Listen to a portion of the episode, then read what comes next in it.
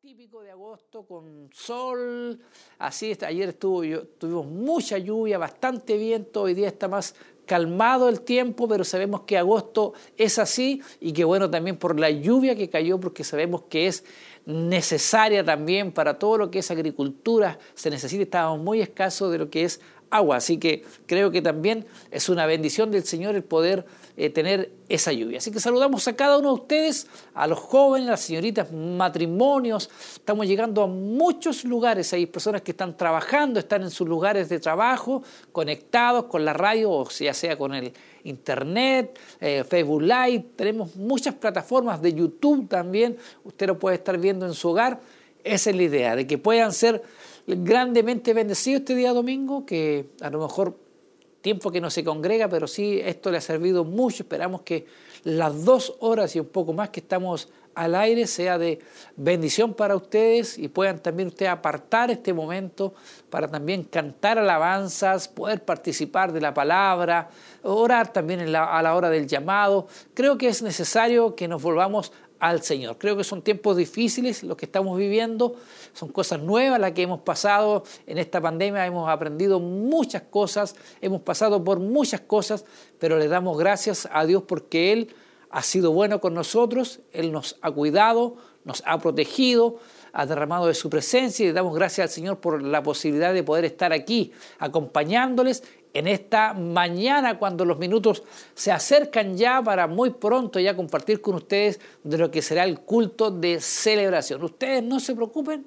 amigos y hermanos, porque recibirán toda la bendición, recibirán todo lo que ocurre en ese lugar desde un principio hasta el final. Después nuevamente retomo yo para leer los últimos saludos que nos llegan a, a las plataformas que tenemos nosotros para ustedes. Contra ellas también tenemos YouTube Televida HD, usted se puede conectar y ser parte también en su hogar, enciende su televisor, ahí nos está viendo ahí al instante, está esta eh, Facebook Live también, está la radio, están las páginas www.emaus.cl,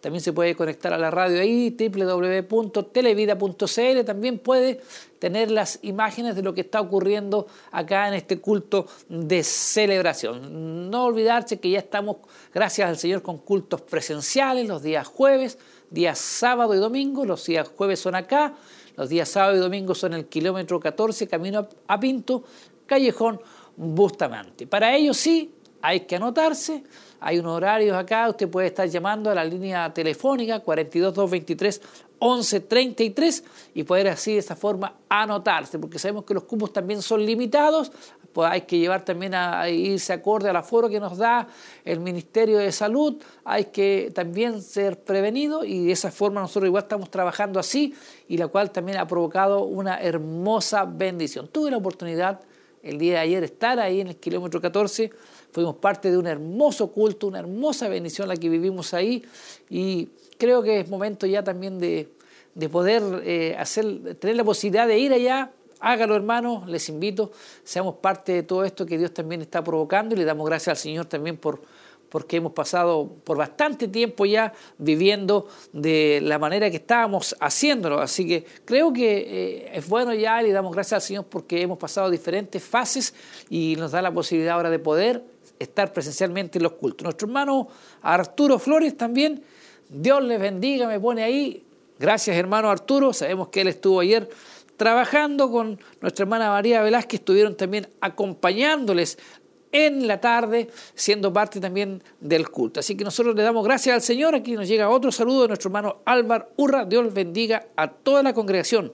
También hace un pedido de oración, que sabemos que por supuesto también la estarán anotando ahí nuestro hermano, y estará llegando también a, a nuestro obispo para que al final él esté orando por todas las peticiones que llegan hasta este lugar. Nuestro hermano Miguel Marabolí también hace un, pedido de oración, por supuesto también están anotando ahí y se les hace llegar ahí a nuestro obispo al final, después del mensaje de la palabra del Señor, él está orando por todas las peticiones. Y bueno, y yo ya los voy a dejar, les invito junto a mí y junto a todos mis hermanos que están a través de la radio y la televisión a ser parte de este culto de celebración. Bendiciones.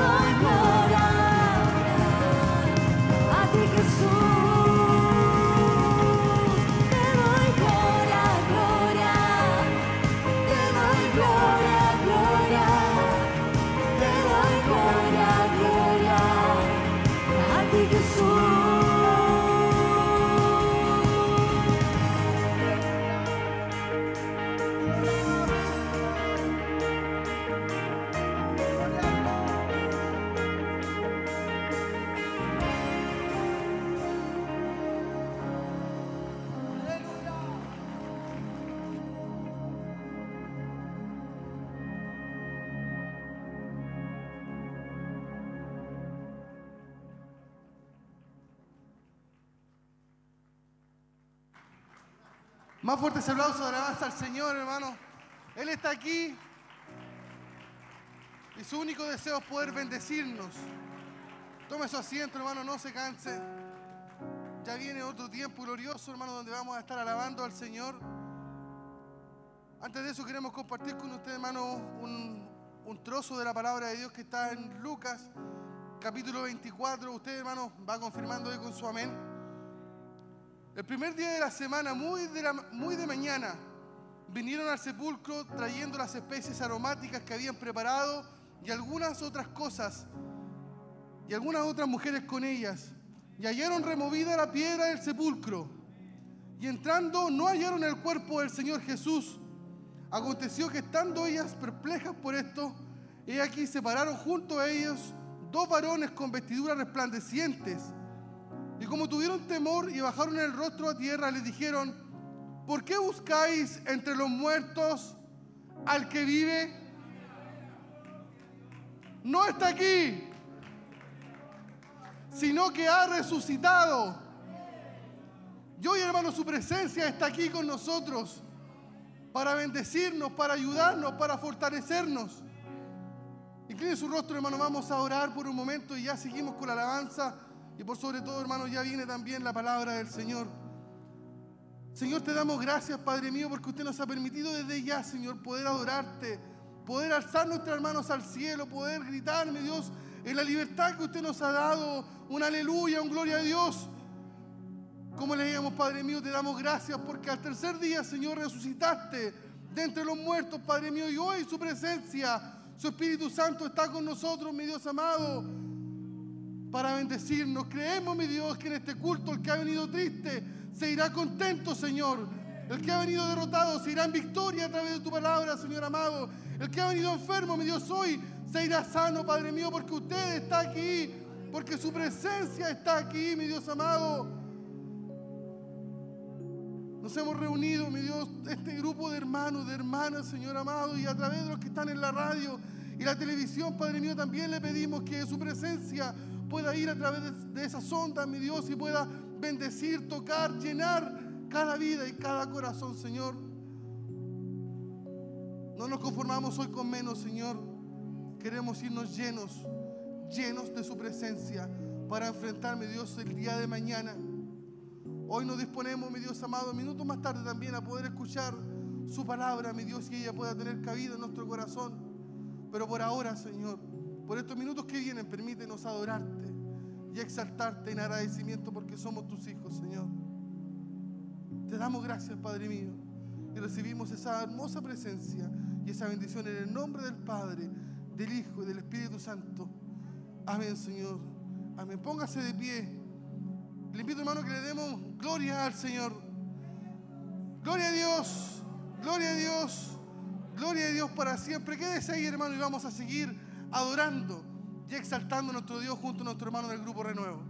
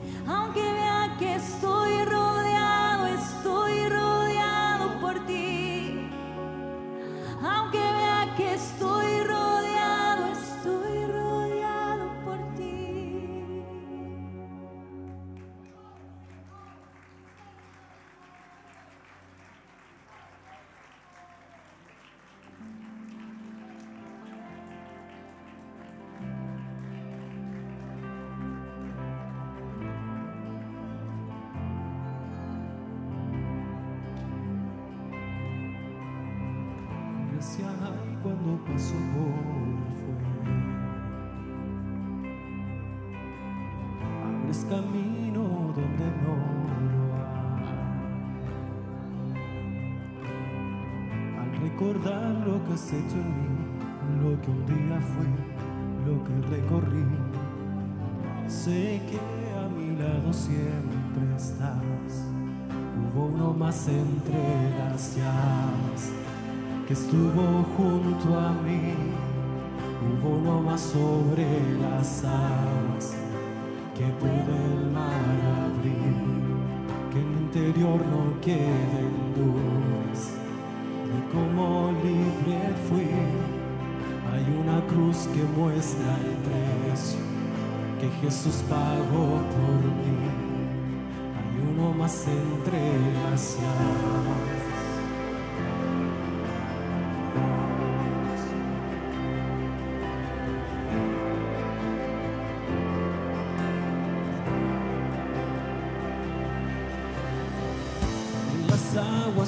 de mí pasar. Ahora sé que un esclavo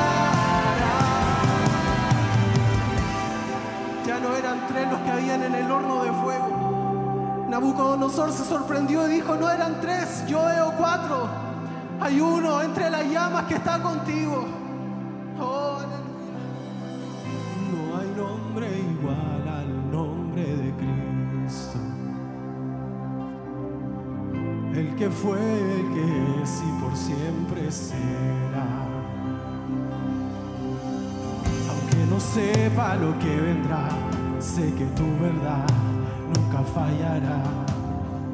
Yo sé que a mi lado siempre está. Yo sé que a mi lado siempre está. Habrá una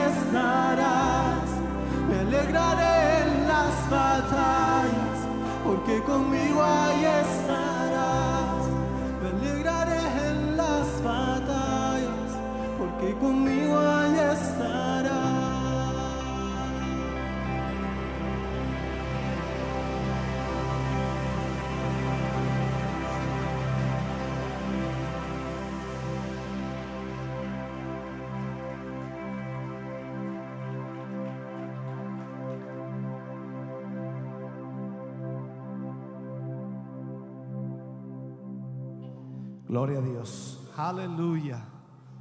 Bendito sea el nombre del Señor. Puede sentarse, mi hermano, mi hermana. Dios le bendiga. Damos muchas gracias al Señor de poder estar junto a ustedes en esta hora, de poder compartir, por supuesto, este culto. Gracias a todos y cada uno de ustedes por el esfuerzo de estar aquí en esta mañana.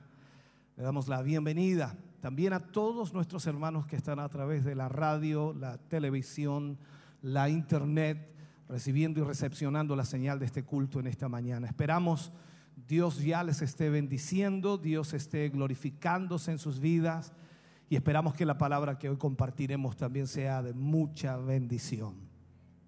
Antes de seguir con nuestro culto de este día domingo, nuestro culto de celebración, vamos a realizar lo que es el servicio de ofrendas y servicio de diezmos. De esta manera entonces vamos a, respaldar la obra del Señor, seguir apoyando la obra de Dios, agradecer también a todos los hermanos que se han hecho parte de la obra de Dios durante todos estos meses difíciles, complejos, pero que sin duda la mano de Dios ha estado respaldando su obra. Por lo tanto, cada hermano, cada hermana que hoy va a ofrendar, apoyará esta obra y cada hermano y hermana que diezmará lo hará de la misma manera. Tenemos dos maneras para ofrendar. Una de ellas es a través de la ofrenda en la cajita de la ofrenda que pasará por su lugar. Y la otra es en la mesita atrás eh, de Red Bank para que usted pueda ir con su tarjeta y pueda de esa manera también ofrendar.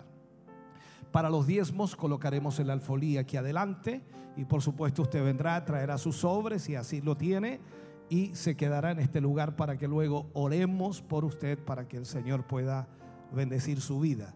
Y para aquellos que no tienen su, sobre, pueden hacerlo también en el Red Bank. De esa forma estará respaldando la obra de Dios. Luego de eso entonces, que hagamos el servicio de ofrendas y diezmos, vamos a estar orando por cada uno de ustedes y esperamos que el Señor se glorifique en sus vidas en una forma maravillosa. Dios bendiga al grupo Renuevo, canta el Señor. Usted, por supuesto, trae su ofrenda, su diezmo. Dios dice que ama al dador alegre.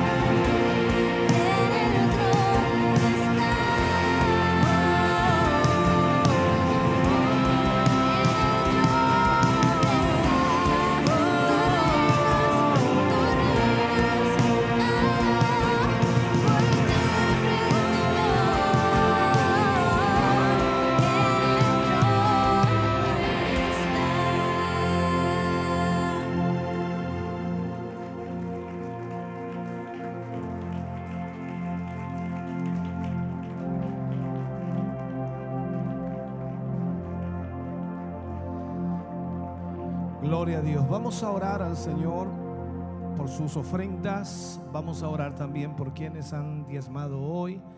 Agradecer a Dios por la bendición que Dios ha puesto en sus manos. Padre, oramos en el nombre de Jesús.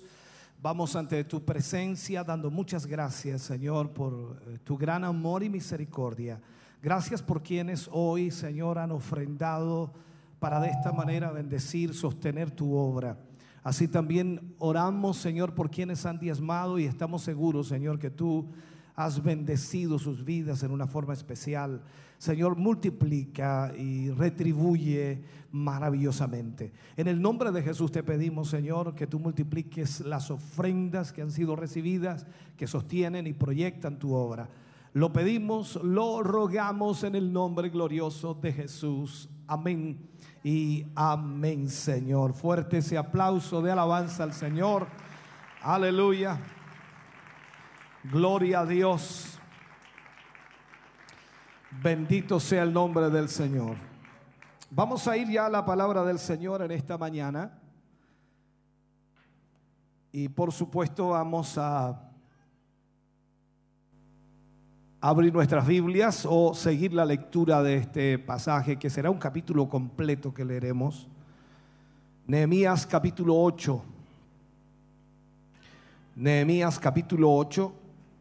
Leeremos todos estos versículos porque son de mucha importancia y ojalá usted pueda ir poniendo mucha atención a lo que allí dice, a lo que allí expresa, para que de esa forma también pueda entender mucho mejor todavía el mensaje que vamos a plantear. Nehemías capítulo 8, versículo 1 en adelante. Leemos la palabra del Señor y lo hacemos en el nombre de nuestro Señor Jesucristo. Dice, y se juntó todo el pueblo como un solo hombre en la plaza que está delante de la puerta de las aguas. Y dijeron a Esdras, el escriba, que trajese el libro de la ley de Moisés, la cual Jehová había dado a Israel. Y el sacerdote Esdras trajo la ley delante de la congregación, así de hombres como de mujeres y de todos los que podían entender, el primer día del mes séptimo. Y leyó en el libro delante de la plaza que está delante de la puerta de las aguas, desde el alba hasta el mediodía, en presencia de hombres y mujeres y de todos los que podían entender. Y los oídos de todo el pueblo estaban atentos al libro de la ley. Y el escriba Esdras estaba sobre un púlpito de madera que habían hecho para ello, y junto a él estaban Matatías, Sema, Anías, Urías, Hilcías y Maasías a su mano derecha, y a su mano izquierda Pedaías, Misael, Malquías, Hasum, Hasbadana, Zacarías y Masulam. Abrió pues Esdras el libro a ojos de todo el pueblo, porque estaba más alto que todo el pueblo, y cuando lo abrió, todo el pueblo estuvo atento. Bendijo entonces Esdras a Jehová, Dios grande. Y todo el pueblo respondió, amén, amén, alzando sus manos. Y se humillaron y adoraron a Jehová inclinados a tierra.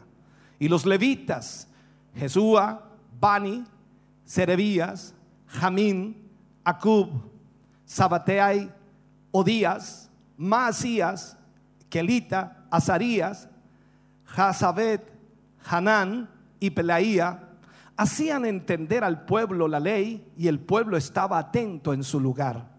Y leían en el libro de la ley de Dios claramente y ponían el sentido de modo que entendiesen la lectura.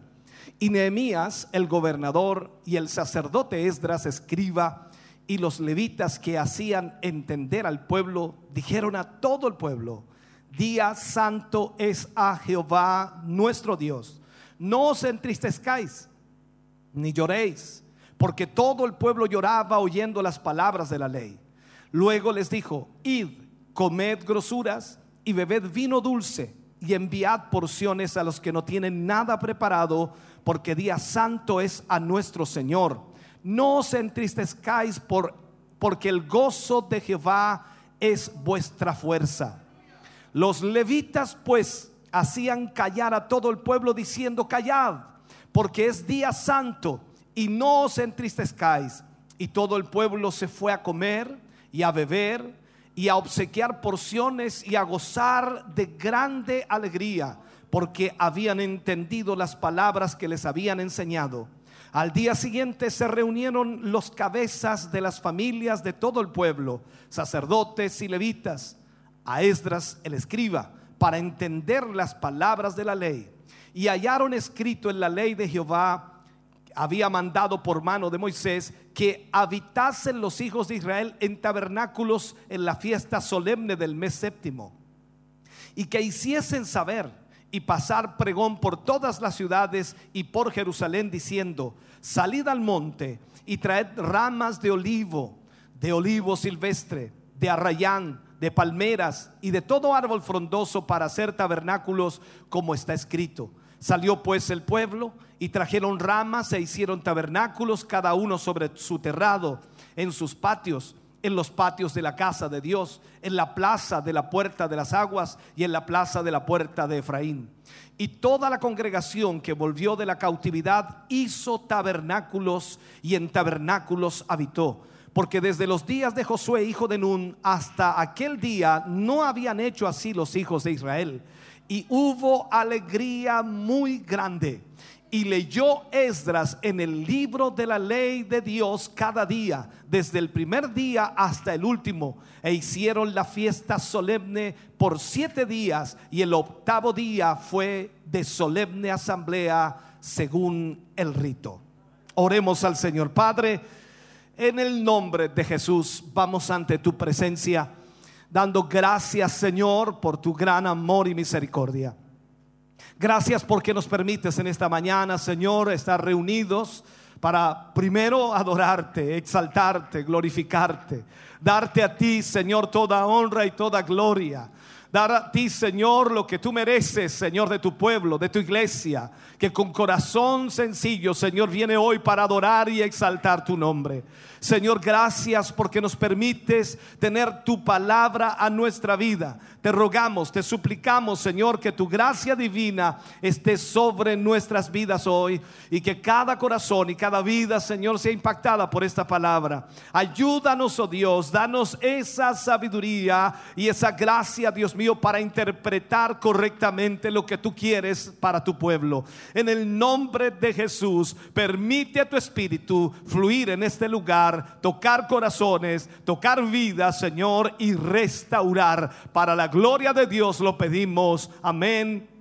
Y amén, Señor. Fuerte ese aplauso de alabanza al Señor. Aleluya. Oh, gloria a Dios. Bendito sea el nombre del Señor. Puede sentarse mi hermano, mi hermana. Dios, Dios le bendiga grandemente. El título del mensaje hoy será una pregunta. Y la pregunta, por supuesto, es importante, muy importante. ¿Cómo se produce el avivamiento? ¿Cómo se produce el avivamiento? Anoche hablábamos algo de ello, hablábamos de la gloria de Dios, hablábamos de la presencia de Dios. Y hoy vamos a analizar cómo se produce el avivamiento. He querido leer todo este capítulo porque es sumamente importante. Quizás para algunos sea historia, pero esta historia revela en realidad cosas importantísimas. Por eso nosotros debemos poner mucha atención a lo que su palabra nos enseña. Si vemos en la historia alrededor del año 500 antes de Cristo, luego de la reconstrucción del muro de la ciudad de Jerusalén, que fue por mano, por supuesto, de Nehemías, la gente se mudó del exilio a su propia morada. O sea, en otras palabras, llegaron a Jerusalén y se establecieron allí. El pueblo estaba muy bien organizado, bien defendido e incluso bien gobernado. Esas tres áreas son importantísimas.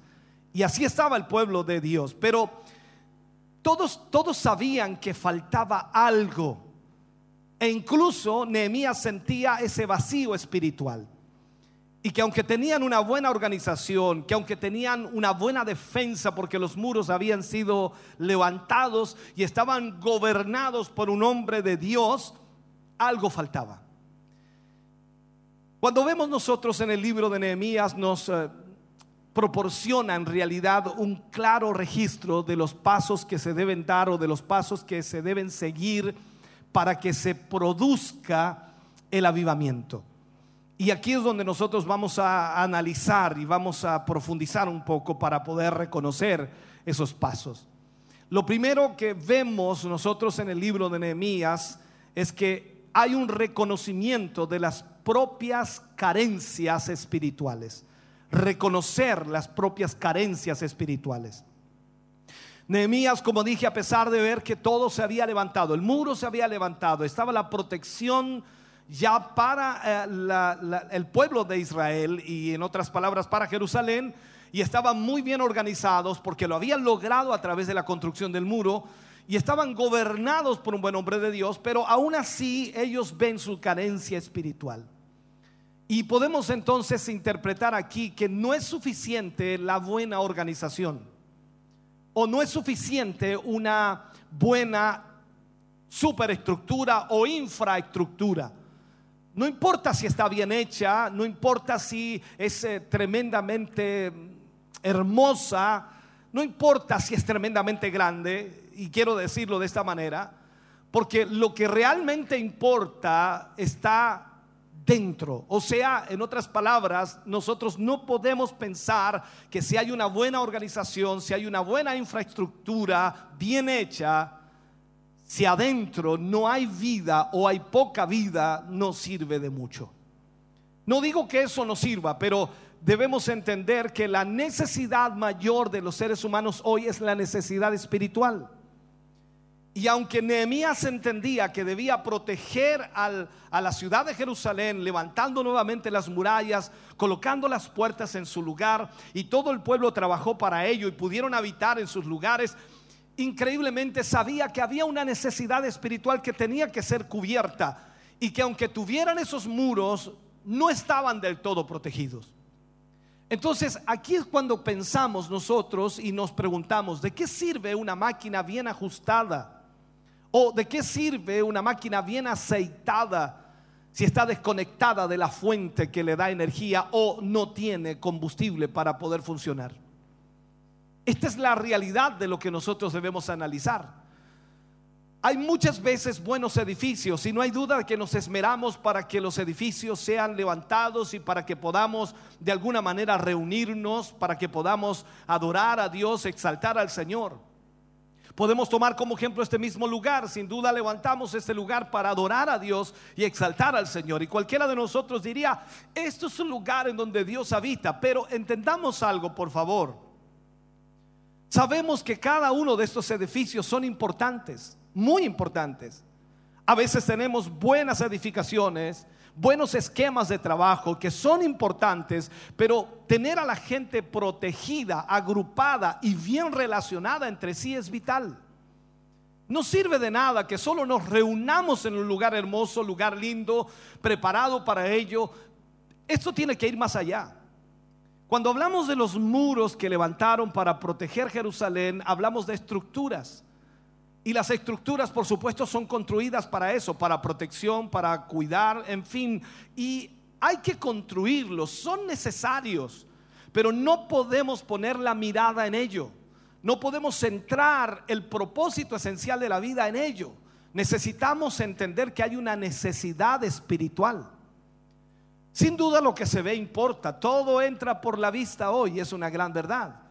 Pero debemos asegurarnos de lo que sucede dentro de ese templo, dentro de, dentro de esa edificación, sea real y que sea lo más importante. No sirve de nada que usted venga a un hermoso templo si no hay vida en él. No sirve de nada que usted venga a una iglesia en donde lamentablemente la vida de Dios no fluya y el Señor no pueda obrar en aquellos que se reúnen. No estamos aquí para enorgullecernos de lo que tenemos o hemos logrado o hemos alcanzado o hemos edificado. Estamos aquí para honrar al que nos ha permitido estar aquí, al que nos ha permitido concretar esto, al que nos ha permitido levantar esto, porque sin Él no hubiera sido posible. Pero Él quiso que lo levantáramos no para que honráramos este lugar, sino para que lo honráramos a Él, que es el dueño de todas las cosas. Y Él es lo más importante en ello. Entonces aquí vemos en el libro de Nehemías que Nehemías se da cuenta de que hay una necesidad espiritual. Y ahí es donde nosotros debemos, por supuesto, observar. Tenemos una necesidad espiritual. No hay otra realidad en nuestra vida. Toda nuestra vida depende de nuestra relación con Dios. Esto es la verdad. Entonces en esto también nosotros debemos aceptar que deben haber cambios tienen que haber cambios. Los cambios en el liderazgo son necesarios. Nehemías comprendió que Esdras haría un mejor trabajo en lo que se refiere, por supuesto, a mantener las cosas en marcha dentro del muro que lo que él podía hacer. Por eso entonces llama a Esdras para que tome el libro de la ley y comience a leerlo delante de todo el pueblo. Entonces él cambia la forma de trabajo. Él delega responsabilidades, abre o da apertura a otros ministerios para que de esa manera entonces el trabajo pueda hacerse de la mejor manera. Luego, luego de terminada la muralla, cuando vemos en la historia, cuando es terminada la muralla, Nehemías dio paso a que porteros, por ejemplo, cantores, guardias, le llamaríamos guardias de seguridad, levitas hicieran su trabajo.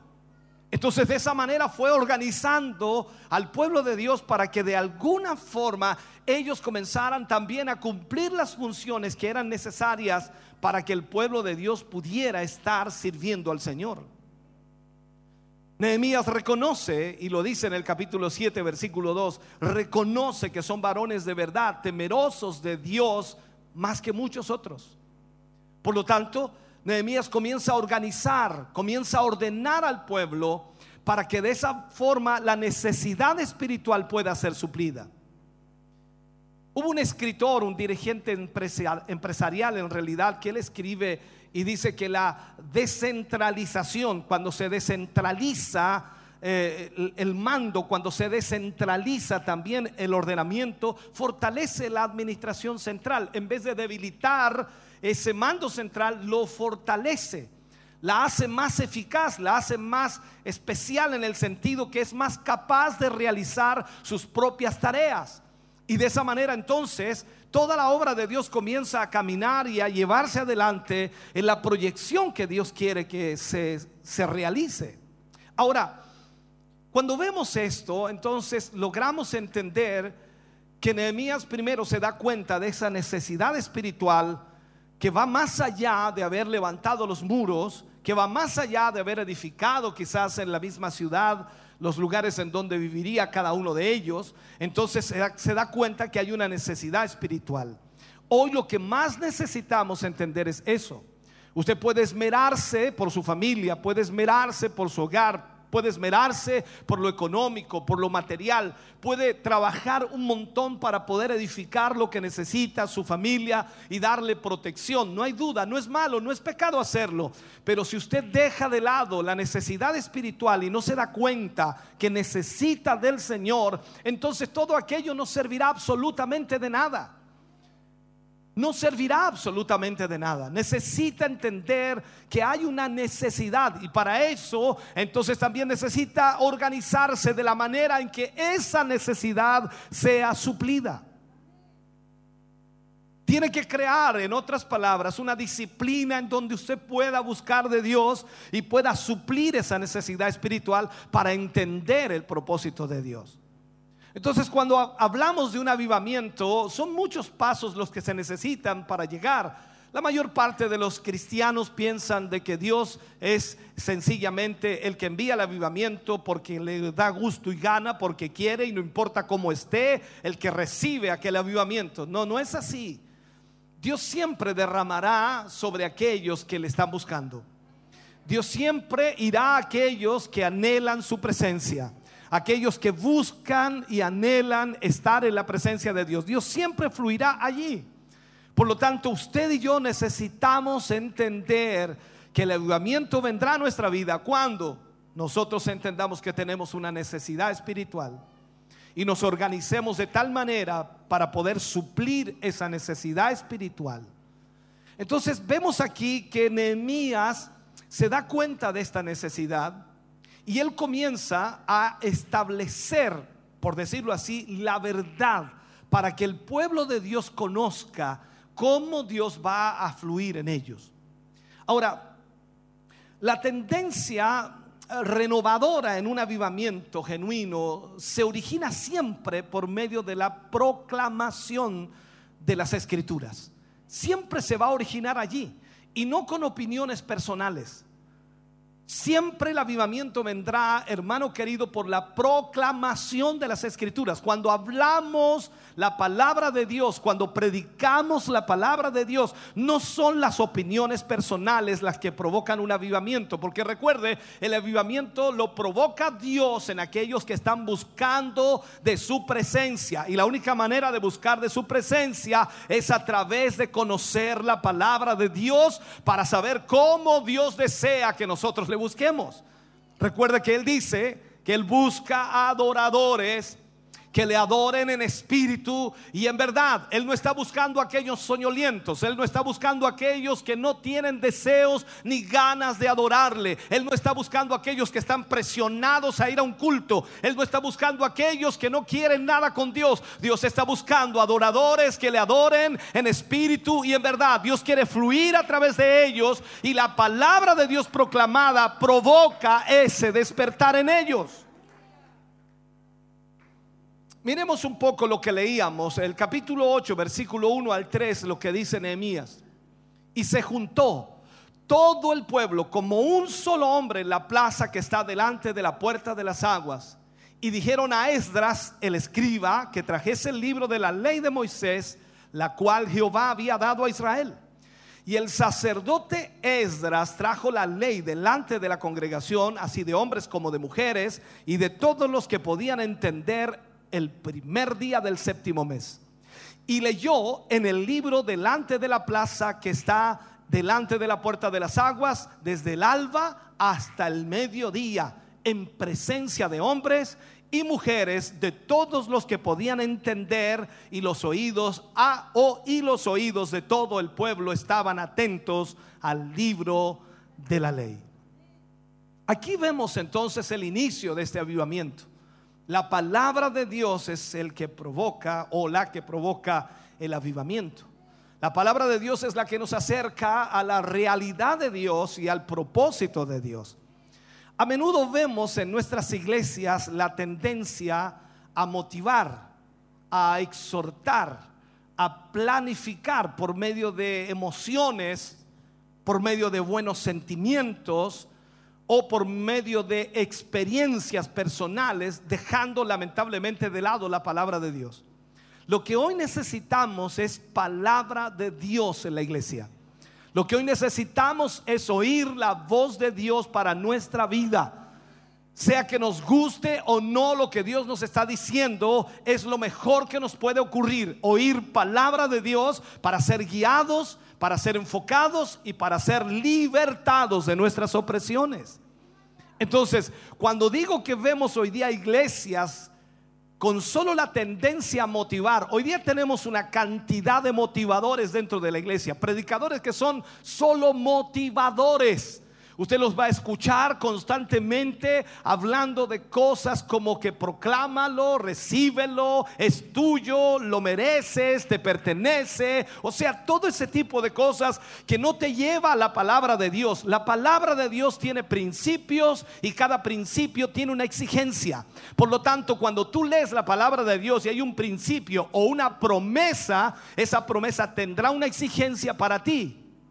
Lo que no nos gusta es que Dios nos pida algo para darnos algo. Pero siempre será así. Dios bendecirá tu vida. ¿Quieres que te vaya bien? Honra a tu padre y a tu madre y tus días serán alargados. Esa es la realidad. Hay un principio, hay una exigencia para la bendición de Dios y toda la Biblia está lleno de ello.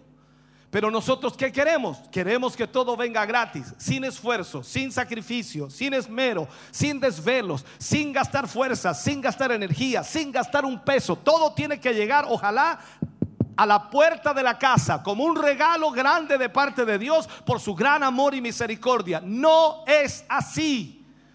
Dios te dará lo que tiene para ti cuando tú estés en la condición que Dios requiere de ti.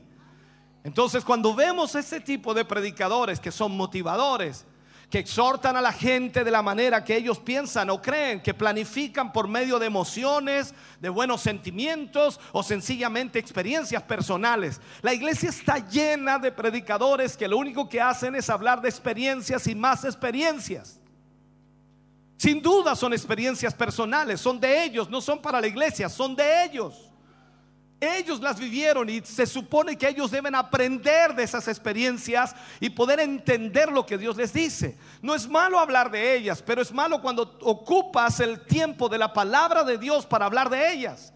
Lo que necesita el pueblo es oír palabra de Dios, tal como le pasó aquí a Israel o a Jerusalén en ese tiempo. Y Esdras leyó desde el alba hasta el mediodía. No me imagino citarte a las 6 de la mañana cuando amanece y estar hasta mediodía, 12 del día. Imagínate, todavía podríamos decir, recién terminando de leer, ya te habrías aburrido, ya te habrías arrancado 20, 40 veces al baño, ya habrías ido cualquier cantidad de veces a mirar afuera por si está lloviendo, porque no tenemos ese anhelo por la palabra de Dios. No tenemos ese deseo. Comienzas a leer algo de la palabra y te aburre, te da sueño, te fijas te duermes rápidamente. Pero cuando tienes que gastar tu tiempo en ver cualquier otra cosa, no te da sueño. Puedes estar hasta las 2, 3, 4 de la mañana viendo todo lo que supuestamente a ti te atrae, pero no puedes leer de la palabra. Entonces hay un problema, hay una necesidad espiritual. Hay una necesidad espiritual que hay que suplir. Y en esto entonces Nehemías se da cuenta de que esto hay que suplirlo. Y ante esta situación también, por supuesto, él tiene que entender que debe establecer, y lo digo así, la verdad de Dios para el pueblo. Entonces veamos esto, veamos un ejemplo. Pablo habla a los corintios, segunda de Corintios capítulo 1, versículo 12 y 13. Pablo le escribe a los corintios, dice, porque nuestra gloria es esta, el testimonio de nuestra conciencia que con sencillez y sinceridad de Dios, no con sabiduría humana, sino con la gracia de Dios nos hemos conducido en el mundo y mucho más con vosotros. Porque no os escribimos otras cosas de las que leéis o también entendéis y espero que hasta el fin las entenderéis. Ahora, quiero que entienda esto, lo que Pablo está diciendo aquí. Pablo en realidad está poniendo claramente que lo más importante es la palabra de Dios aquí. Cada uno de nosotros debe eh, entenderla. Ahora, la palabra de Dios debe ser respetada. La palabra de Dios debe ser respetada. Cuando vemos nosotros el libro de Nehemías, el mismo capítulo 8, versículos 5 y 6, vemos allí lo que dice textualmente. Abre Esdras el libro de la ley ante los ojos de todo el pueblo porque estaba, estaba más alto que todo el pueblo. Habían hecho un púlpito de madera y él estaba más alto que todo el pueblo. Es como que estaba más o menos, vamos a pensar que estaba a esta altura, posiblemente estaba más. Entonces cuando hable, abre este libro delante de todo el pueblo, todo el pueblo estuvo atento. Todo el pueblo estuvo atento. Bendijo entonces Esdras a Jehová Dios grande o sea, él dio palabras de alabanza hacia Dios y todo el pueblo decía, amén, amén. Es porque estaba atento. Sabía lo que Esdras estaba diciendo, sabía lo que Esdras estaba leyendo. Por lo tanto, ellos confirmaban porque estaban atentos. Entonces todo el pueblo allí estaba alzando sus manos al cielo, alabando a Dios, exaltando al Señor. Y más aún dice que se humillaron y adoraron a Jehová inclinados a tierra. El respeto que se ve allí por esa palabra, hermano. Entonces cuando nosotros veamos ese respeto por la palabra de Dios en la casa de Dios, estamos cerca a un avivamiento. No hay otra manera. Todo lo que hacemos en el culto, ya sea el cántico, la alabanza, por ahí algunos hermanos me decían, deberíamos cantar más, pastor. Y, yo les digo, no, deberíamos predicar más. Yo sé que cantar es lindo, es hermoso y es, y es, maravilloso adorar y exaltar al Señor, pero tenemos tiempos de alabanza, tiempos de adoración y tiempos de la palabra. Y claro, le damos media hora o 35, 40 minutos de alabanza al Señor y después tenemos una hora, una hora, diez de mensaje. Y algunos pensarán, dice, estamos como no muy bien compartido esto, no debería ser más igual.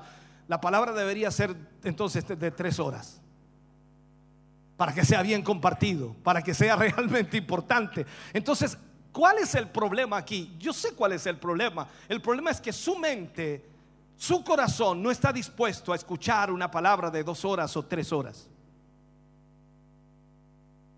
Y eso es la realidad. En los institutos bíblicos enseñan de que una persona no puede estar atenta más de 25 minutos. No sé de dónde sacaron eso, no sé si algún médico lo dijo, alguna, al, alguna persona que sabe de eso, no, no tengo idea, pero ellos dicen 25 minutos. Y yo veo a Esdras leyendo desde la mañana hasta el mediodía. Veo en el Nuevo Testamento a Pablo predicando desde las 8 de la tarde, por decir del atardecer, hasta la madrugada del otro día. Entonces uno piensa, dice, ¿qué pasa? Lo que pasa es que sencillamente no estamos preparados en nuestra mente y corazón para poder recibir palabra del Señor. Entonces, en esto, hermano, debemos ser muy cuidadosos. Cada vez menos se toman las escrituras como palabra de Dios. Cada vez menos. ¿Cuántas veces usted ha tenido, yo creo que algunos lo tienen, yo no digo que sea malo, pero creo en realidad, eh, eso no es la palabra de Dios en totalidad. Y usted tiene el pancito de vida y todos los días saca un pancito de vida y dice, oh Dios mío, qué lindo el versículo que me tocó hoy día, qué lindo el versículo. Y después al otro día saca otro, qué lindo que me... Ahí tienes versículos escogidos para que todos los días te vaya mejor y darte un ánimo, claro que sí, pero la palabra de Dios no todos los días te va a decir que estás bien. Y es ahí donde cada vez tomamos menos las escrituras como palabra de Dios. Simplemente la tomamos a veces como consejo. Y cuando hablamos de consejo, se puede tomar como si se puede o no se puede hacer. O sea, eso lo decide usted. Y eso es lo que la mayor parte de los cristianos está haciendo, tomando consejo de la palabra de Dios. Entonces, el Señor me dio el consejo por su palabra, pero yo soy el que decido. Cuando tú ves la palabra de Dios claramente que el Señor lo que requiere de nosotros es obediencia, Él no te está dando un consejo para ver si tú lo haces o no, Él te está diciendo esto es lo que tienes que hacer.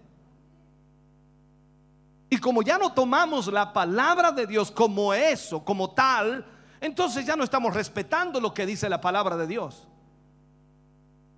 ¿Quiere poner algunos ejemplos? Hay muchos ejemplos sencillos, prácticos que no requieren mucha teología ni requieren mucho entendimiento para uh, saberlo. Dice la Biblia, la Biblia dice, no yo, la Biblia dice, no os unáis en yugo desigual con los incrédulos. No es un consejo, es un mandato de Dios. No os unáis en yugo desigual con los incrédulos. Porque qué compañerismo tiene la luz con las tinieblas, o qué parte Cristo con Belial, o qué parte el creyente con el incrédulo. O sea, está hablando de la palabra de Dios.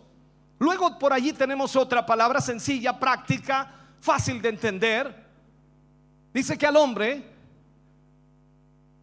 no le es permitido usar el cabello largo, ni a la mujer el cabello corto.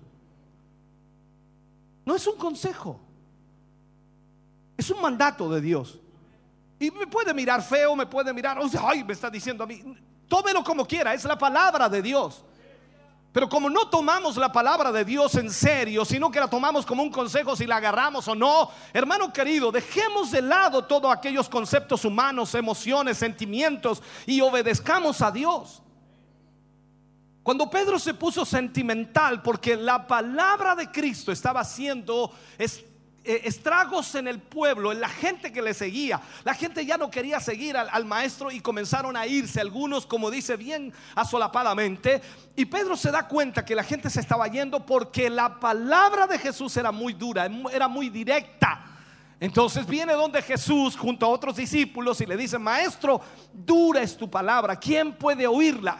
Es muy dura, señores, es muy directa. Eh, eh, la gente se está yendo, estamos perdiendo adeptos. Entonces el Señor Jesús le dice, ¿esto os ofende? ¿Te sientes ofendido cuando lees la palabra de Dios y te dice algo que está mal en ti? ¿Te ofende?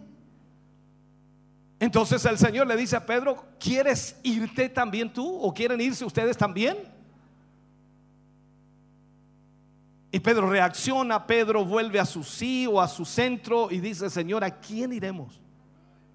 Si solo tú tienes palabra de vida eterna. O sea, Pedro sabía que la palabra que Jesús hablaba era de vida eterna, pero ¿qué estaba haciendo? Estaba yéndose a lo emocional. Hay gente que es herida por la palabra. Emocional. Nos volvemos emocionales cuando en realidad Dios lo único que quiere es que le obedezcamos. Que tomemos en cuenta su palabra y que la hagamos y la ejecutemos. ¿Qué dice el, Señor cuando habla acerca de las parábolas y pone allí los dos cimientos? ¿En qué compararé un hombre prudente, un hombre insensato? El hombre prudente oye y hace. El hombre insensato oye y no hace. A veces nos comportamos como esos imprudentes que solo oímos, oímos, oímos. Somos buenos para recordar los versículos, la palabra para decírsela a otro, pero malos para ejecutarla en nuestra vida. Nos volvemos fariseos hipócritas porque en realidad lo único que hacemos es poner cargas sobre los demás y no vivir nosotros lo que estamos diciendo. Por eso Jesús dijo, hagan todo lo que ellos os dicen, pero no imiten sus hechos porque ellos hablan y no hacen. Por eso entonces vemos hoy día que cada vez hay menos tiempo en nuestras reuniones para la palabra de Dios. De alguna manera esta pandemia, hermano querido, nos ayudó a reestructurarnos.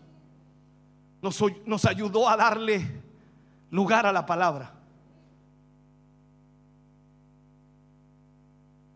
Y hay gente que necesita la palabra.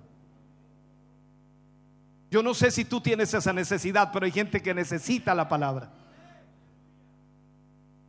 Y en este sentido entonces Dios nos lleva a que nosotros le demos la importancia a través de este pasaje para que el avivamiento de Dios llegue.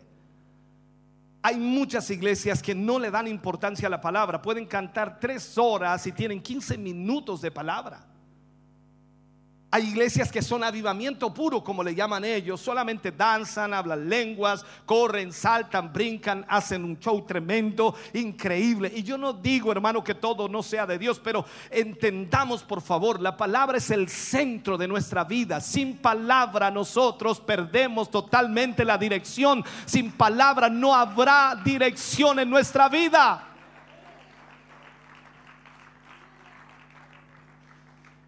Entonces vemos a Edras que pasó seis horas de cada día durante seis días explicando las escrituras al pueblo.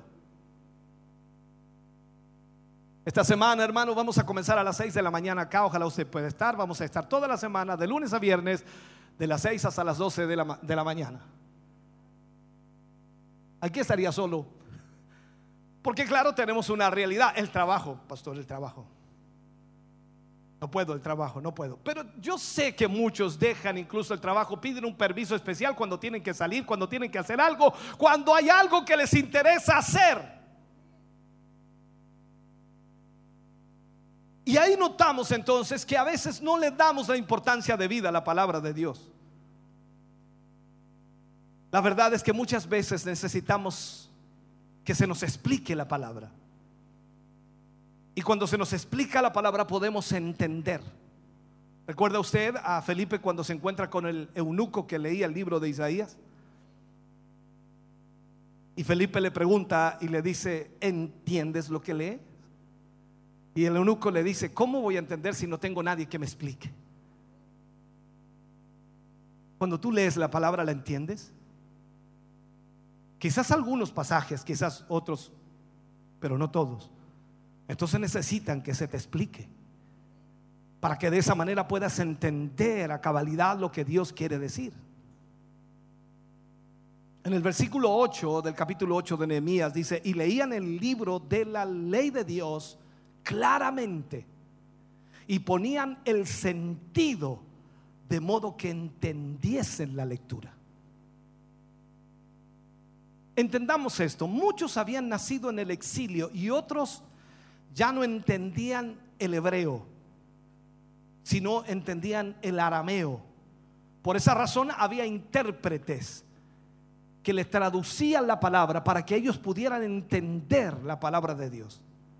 Ahora, cada vez menos hoy se utilizan recursos o métodos para que el aprendizaje de la palabra de Dios sea entendida con claridad, sea comprendida con claridad.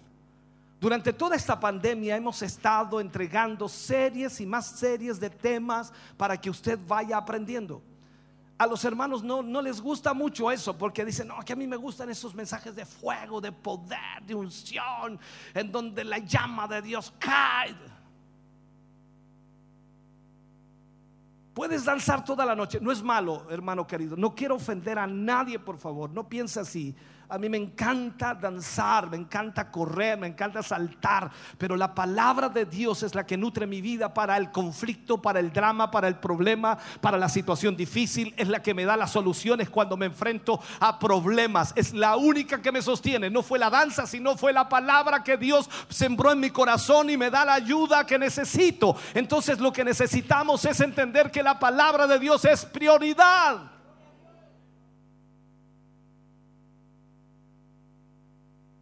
Recordemos algo, los profetas cuando ministraban al pueblo de Israel de parte de Dios, ellos utilizaron historias. ¿Te recuerdas cuando Natán vino delante de David? Y no venía con un mensaje muy bueno, ¿no? Pero le contó la historia de ese hombre que visitó a un amigo. Y ese amigo que lo recibe no quiso matar una corderita de su, eh, ¿cómo se le llama? De su ganado, rebaño, sino que tomó la corderita de- del vecino y era la única que tenía ahí y, y la mató y la comió con su amigo. Y David se enardeció. Ese hombre merece la muerte. Y Natán levanta su báculo y le dice, ese hombre eres tú, que tomaste a la mujer de Urias. Ellos usaron historias. Jesús explicó las escrituras por medio de parábolas. Los apóstoles predicaban con demostración del Espíritu. En Primera de Corintios capítulo 2 versículo 1 al 5 Pablo dice esto, así que hermanos, cuando fui a vosotros para anunciaros el testimonio de Dios, no fui con excelencia de palabras o de sabiduría. Pues me propuse no saber entre vosotros cosa alguna, sino a Jesucristo y a este crucificado. Y estuve entre vosotros con debilidad y mucho temor y temblor. Y ni mi palabra ni mi predicación fue con palabras persuasivas de humana sabiduría, sino con demostración del Espíritu y de poder, para que vuestra fe no esté fundada en la sabiduría de los hombres, sino en el poder de Dios. Hoy día tú escuchas a un predicador y dices, qué sabiduría, qué conocimiento, qué tremendo, extraordinario. Y después cuando comienzas a investigar su vida, dice, está casado por tercera vez. ¿Dónde está la palabra? ¿Dónde está el respeto a la palabra? Me han preguntado muchas veces a mí, pastor, ¿qué pasaría si algún día, ejemplo, si algún día usted sufre problemas en su matrimonio, se quiebra su matrimonio y se separa? ¿Y qué haría usted? Se acabó mi ministerio. Se acabó. Pero pastor, usted tiene un llamado.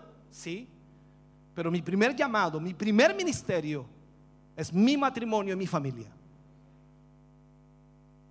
Si eso se quiebra, nada sirve después.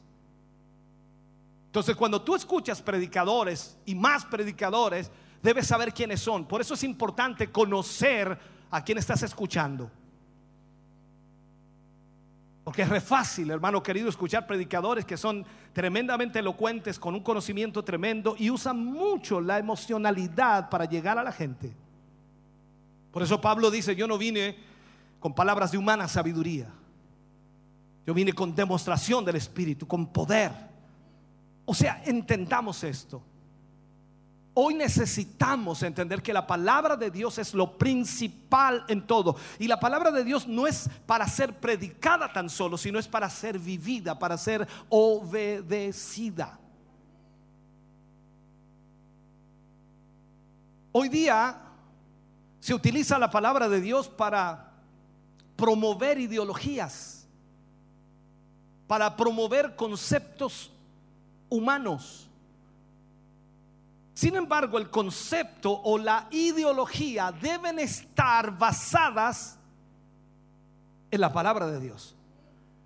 Si no hay base en la palabra de Dios para ello, no sirve. La palabra de Dios es fundamental porque estamos para obedecer a Dios, estamos para servir al Señor. Y al Señor se le sirve como Él quiere que nosotros le sirvamos. Entonces, aquí entendemos que la verdad de Dios que tiene la palabra, o esta verdad que es la palabra de Dios, debe ser aplicada a nuestra vida. Veamos los versículos 9 al 12 para que entendamos un poco. Dice, Nehemías el gobernador y el sacerdote Esdras escriba y los levitas que hacían entender al pueblo dijeron a todo el pueblo, día santo es a Jehová nuestro Dios. No os entristezcáis ni lloréis porque todo el pueblo lloraba oyendo las palabras de la ley. Luego les dijo, id, comed grosuras y bebed vino dulce y enviad porciones a los que no tienen nada preparado, porque día santo es a nuestro Señor. No os entristezcáis, porque el gozo de Jehová es vuestra fuerza. Los levitas pues hacían callar a todo el pueblo diciendo, callad, porque es día santo y no os entristezcáis. Y todo el pueblo se fue a comer y a beber y a obsequiar porciones y a gozar de gran alegría, porque habían entendido las palabras que les habían enseñado. ¿Qué fueron a hacer? Lo que aprendieron por la palabra. Y cuando la palabra te dice a ti, ama a tu prójimo como a ti mismo, ¿qué te cuesta aprenderlo, no? Ama a tu enemigo. Wow, peor todavía. ¿Te das cuenta que nosotros somos personas que nos cuesta someternos a la voluntad perfecta de Dios? Cuando el pueblo oyó y entendió la palabra, sintió una profunda culpa, se arrepintió y recibió el gozo de la salvación para su vida. O sea, usted y yo lo que necesitamos primero es entender la palabra, pero ¿cómo la vamos a entender si no se nos explica? Días atrás conversaba con unos hermanos, creo que fue en Minas del Prado, y, y- salió en la conversación, de repente me decía, pastor, usted predicaba diferente antes, usted era puro fuego, puro power. Y yo me reía con ellos, decía, sí, hermano, yo cuando comencé, wow, yo lo único que quería era que la gente se gozara, que la gente recibiera de Dios, que el culto fuera un- un- una bomba, que de alguna manera termináramos todos danzando. ¿Y estaba bien? ¿Estaba mal? Quizás la inexperiencia o quizás la inmadurez nos llevaba a tratar de salvar el mensaje que tenía que terminar en avivamiento, porque eso era, en otras palabras, el respaldo de Dios al mensaje que había predicado. Y pensamos a veces que eso debe suceder en el culto. Cuando tú y yo sabemos que a veces no sucede absolutamente nada, no hay un amén, no hay un aleluya, no hay un gloria a Dios, la gente se va cabizbaja a su casa porque en realidad lo único que recibió fueron palos y más palos y lo único que puede hacer es arrepentirse de todo corazón para que el gozo de la salvación vuelva a sus vidas. Cuando explicamos la palabra de Dios, entonces la persona puede entender lo que está pasando en su propia vida. Tú puedes culpar a todos los que te rodean. Culpa al hermano, a la hermana que no te saludó, al que no vino al culto, que te dijo que iba a venir. En fin, tú puedes culpar a todos los que están a tu alrededor, pero el único culpable de eso eres tú. Porque tu vida espiritual no depende del hermano, de la hermana, o del pastor, o del líder, del diácono. Tu vida espiritual depende de ti, absolutamente de ti. Tú no puedes culpar a los demás. Las pruebas vendrán, las dificultades las enfrentarás, tendrás conflictos, tendrás peligro incluso entre falsos hermanos, como dice Pablo, pero eso no evita que tú busques al Señor y consagres tu vida a Dios, porque lo que debes hacer es eso y la palabra de Dios nos lleva a esa realidad. Entonces en Nehemías encontramos varias cosas. Otra cosa que encuentro en Nehemías es la claridad de propósitos. Nehemías comprendió que había sido escogido para hacer un trabajo. Incluso el mismo, el mismo era, era un medio que Dios utilizaría para movilizar a un pueblo. Cuando le tocó ser cacique, por decirlo así para que entendamos, ser el líder, lo fue. Y cuando él tuvo que ser indio, se ubicó y fue indio y obedeció como indio en medio de otros indios.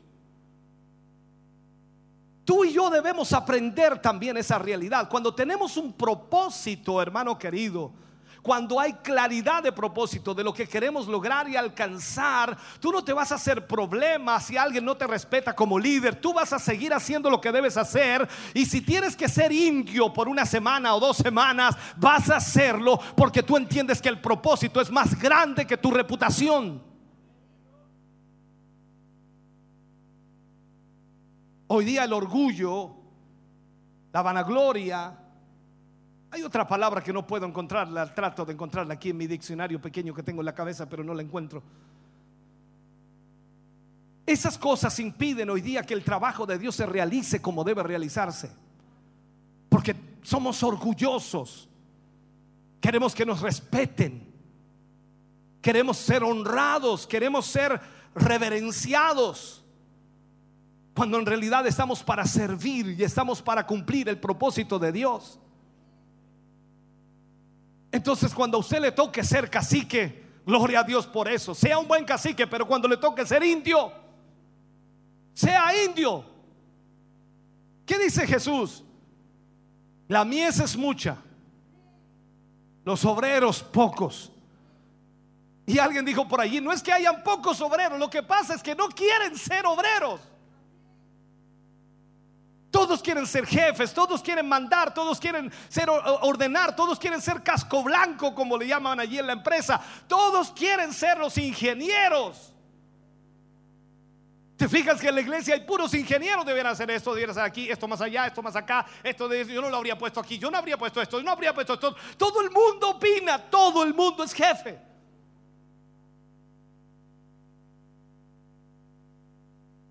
Cada vez vemos esa realidad. Entonces vemos en el libro de Nehemías que la construcción de los muros de Jerusalén no era un fin en sí mismo. No era lo principal. Y dice, pero ¿cómo si él vino para reconstruir los muros? Sí, pero no era lo principal. El propósito del muro no era simplemente lo que arquitectónicamente se podía realizar o hacer, sino que con, contribuiría mejor dicho, contribuiría, protegería y al mismo tiempo identificaría un pueblo. O sea, el reconstruir los muros de Jerusalén iba a unir al pueblo para que realmente se identificara con el propósito de Dios. Cada vez que construimos algo para Dios, ¿sabes quiénes vienen? Los que se identifican con esa obra. Aunque sea dos minutos, diez, una hora, dos horas, los que se identifican con la obra. Porque ellos quieren ser parte de eso. Alguien le llama a eso un granito de arena. Entonces, aquí lo esencial era poder unir al pueblo, sin duda protegerlo con las murallas, que contuviera de alguna forma a los enemigos, pero también que contuviera al pueblo en un lugar específico, protegiera a ese pueblo y se identificara como pueblo. A veces se pone más énfasis en el esfuerzo, en la planificación o la construcción de un proyecto que la conservación del mismo proyecto.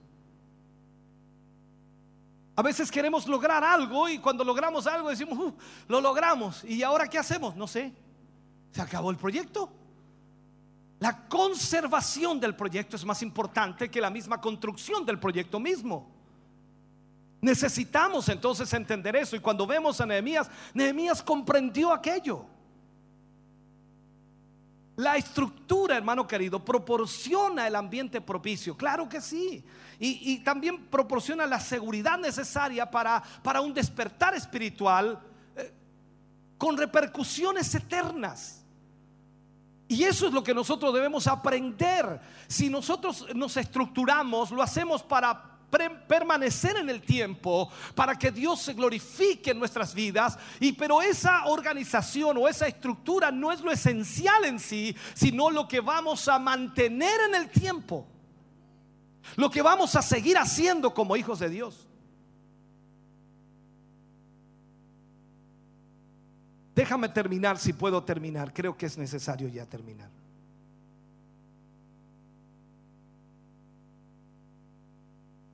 Hace más de 500 años, los formalismos, las estructuras eclesiásticas fueron, no sé cómo llamarles, fueron avivadas por una iglesia vibrante por una iglesia viva, encabezada por hombres sencillos pero llenos de la palabra de Dios. Cuando nace la reforma por Lutero, increíblemente, nace de la palabra de Dios. No fue un sentimiento humano, fue la palabra de Dios. El justo por la fe vivirá. Luego el fuego se, se avivó con las predicaciones de Juan Knox en Escocia. ¿Sabe usted que a Juan Knox le temía más que al mismo ejército de Inglaterra? Era impresionante cuando Juan Knox predicaba y la gente lo escuchaba. No quedaba nadie allí que no pudiera arrepentirse. Los hermanos Juan y Carlos Wesley fueron incansables portadores de la llama del avivamiento por todo lugar. Se dice que Juan Wesley recorrió 362 mil kilómetros, la mayoría de a caballo y a pie, predicando más de 40 mil sermones y provocando millones de convertidos. Carlos Wesley compuso alrededor de 8 mil himnos proclamando la grandeza de Dios.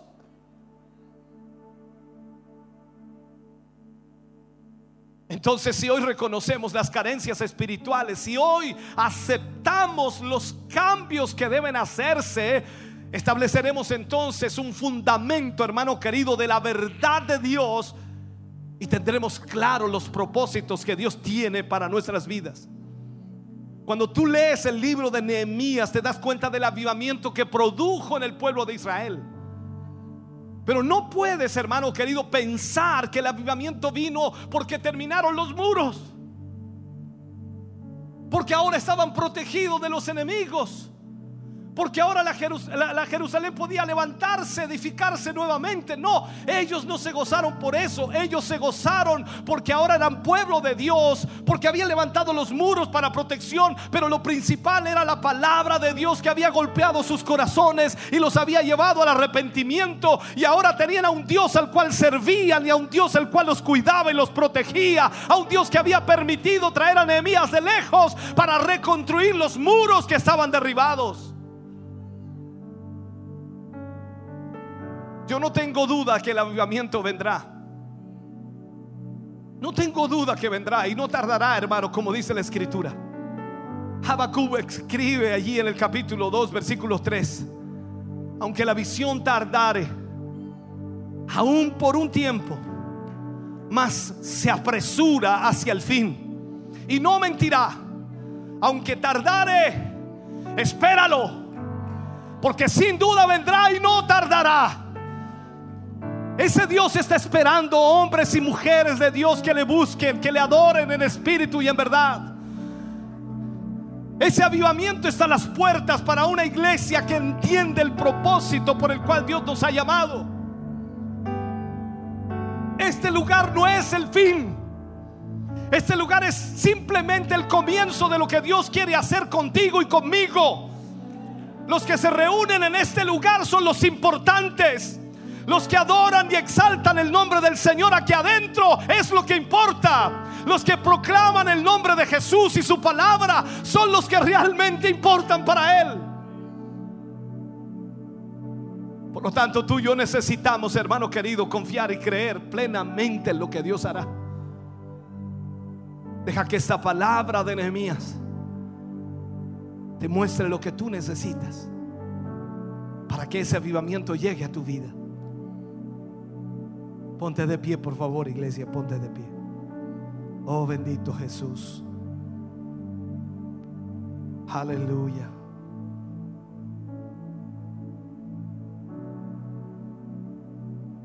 Padre, en el nombre de Jesús,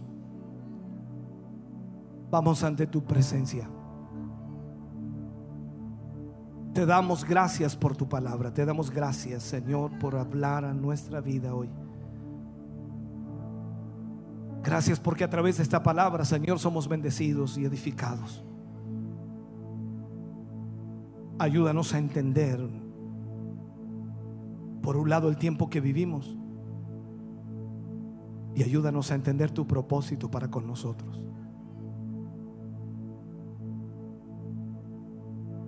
Te necesitamos, Señor. Necesitamos tu presencia. Necesitamos tu palabra.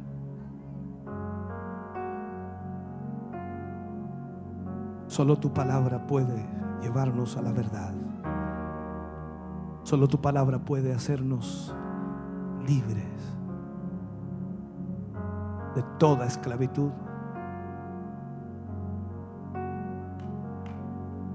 Solo tu palabra puede libertarnos, Señor, de los pensamientos, de los sentimientos y las emociones humanas que tratan muchas veces de luchar en contra de tu palabra. Oh Señor, solo tu palabra puede librarnos de tradiciones humanas.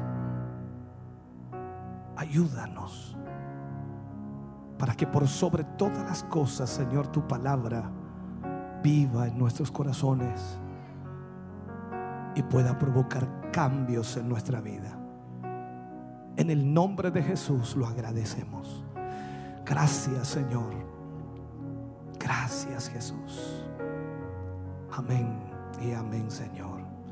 Dale ese aplauso de alabanza al Señor en esta hora. Oh, gloria a Dios. Adoramos al Señor por un momento. Bendito Dios.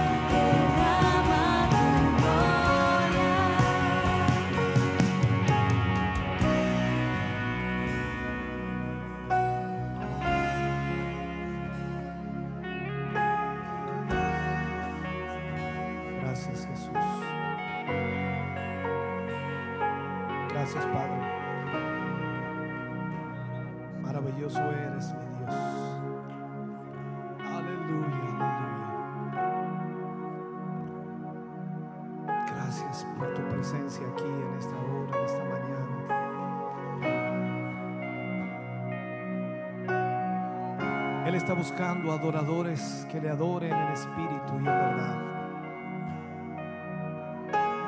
Él te está buscando, hermano. Él te está buscando, hermano.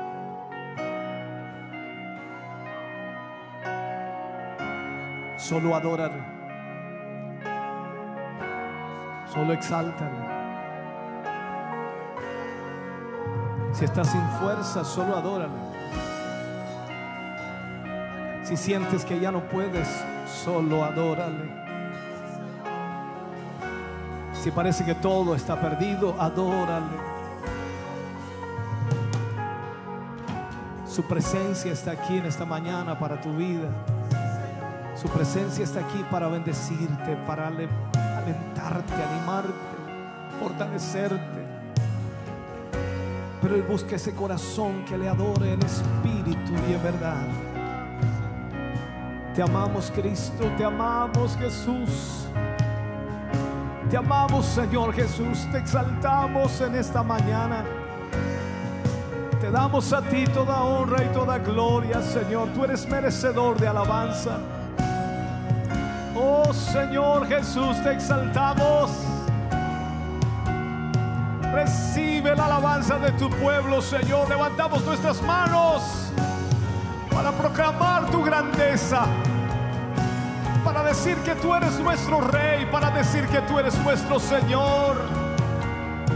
Oh Señor Jesús, recibe la alabanza de tu pueblo, recibe Dios mío la exaltación de tu pueblo. A ti es la gloria, a ti es la gloria, a ti es la gloria, a ti es la gloria, a ti es la gloria, Señor, a ti es la gloria. A ti es la gloria. A ti es la gloria, Jesús, a ti es la gloria. A ti es la gloria. Oh, ribara, sandara, bacaya, babona. Oh, aleluya, aleluya, aleluya, aleluya. Oh, Señor Jesús. Y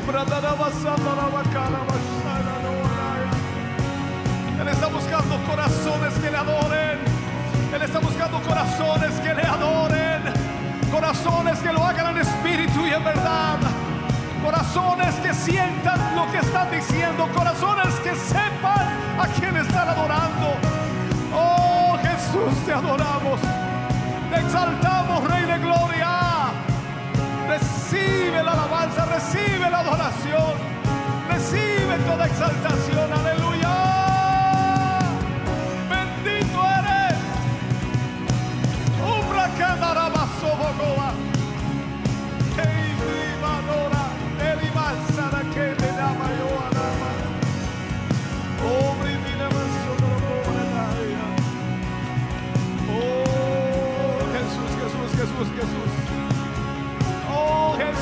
Jesús, Jesús, Jesús. Adórale. Adórale.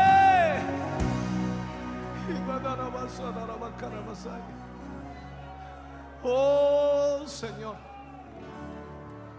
Oh Dios, oh Dios, oh Dios, oh Dios, oh Dios. Levanta tus manos y adórale.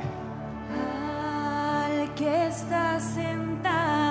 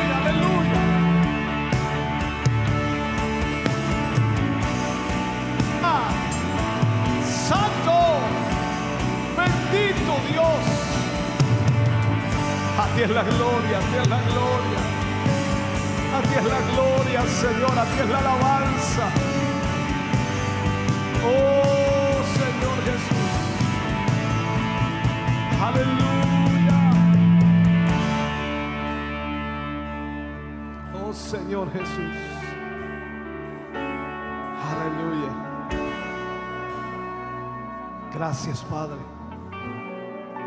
Maravilloso, Señor. Gracias, mi Jesús. Aleluya. Dale ese aplauso de alabanza al Señor.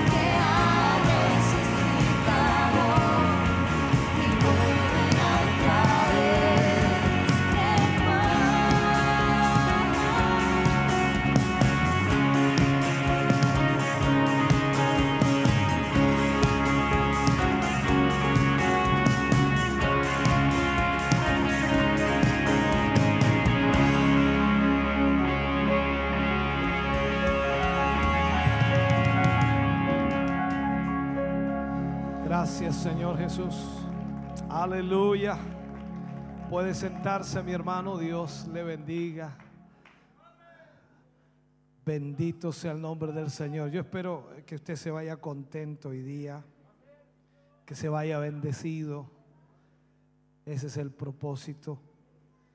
Y agradecemos al Señor por su, por su palabra. Amén. Gloria a Dios. Vamos a estar orando ya para cerrar nuestro culto de hoy. Y vamos a estar orando por Gonzalo Parra, por Ruth Mardones, por Juan Steinbrecher, por matrimonio Montesinos Arteaga, que también Caleb hoy está cumpliendo un año más de vida, por ahí anda corriendo, por matrimonio Zúñiga Órdenes. Y también nos han llegado peticiones a, a las redes sociales, vamos a estar orando por Álvaro Urra, pide protección para su vida y para Ángela Urra y para la familia Cuña Ortiz. Miguel Marabolí pide oración por su esposa Evelyn, por fortaleza espiritual y por restauración. Flor Irene Martínez pide oración por Eliana Martínez Ceballos por salvación y protección. Rosita Riquelme pide oración por pequeña Julieta Chávez por exámenes y por fortaleza. Karina Almuna pide oración por su hija Valentina. Oramos al Señor por todas estas peticiones y creemos que también la que usted tiene en su corazón, Dios puede concederla. Amén. Pongámonos de pie y oramos a Dios. Padre, en el nombre de Jesús le damos a usted muchas gracias.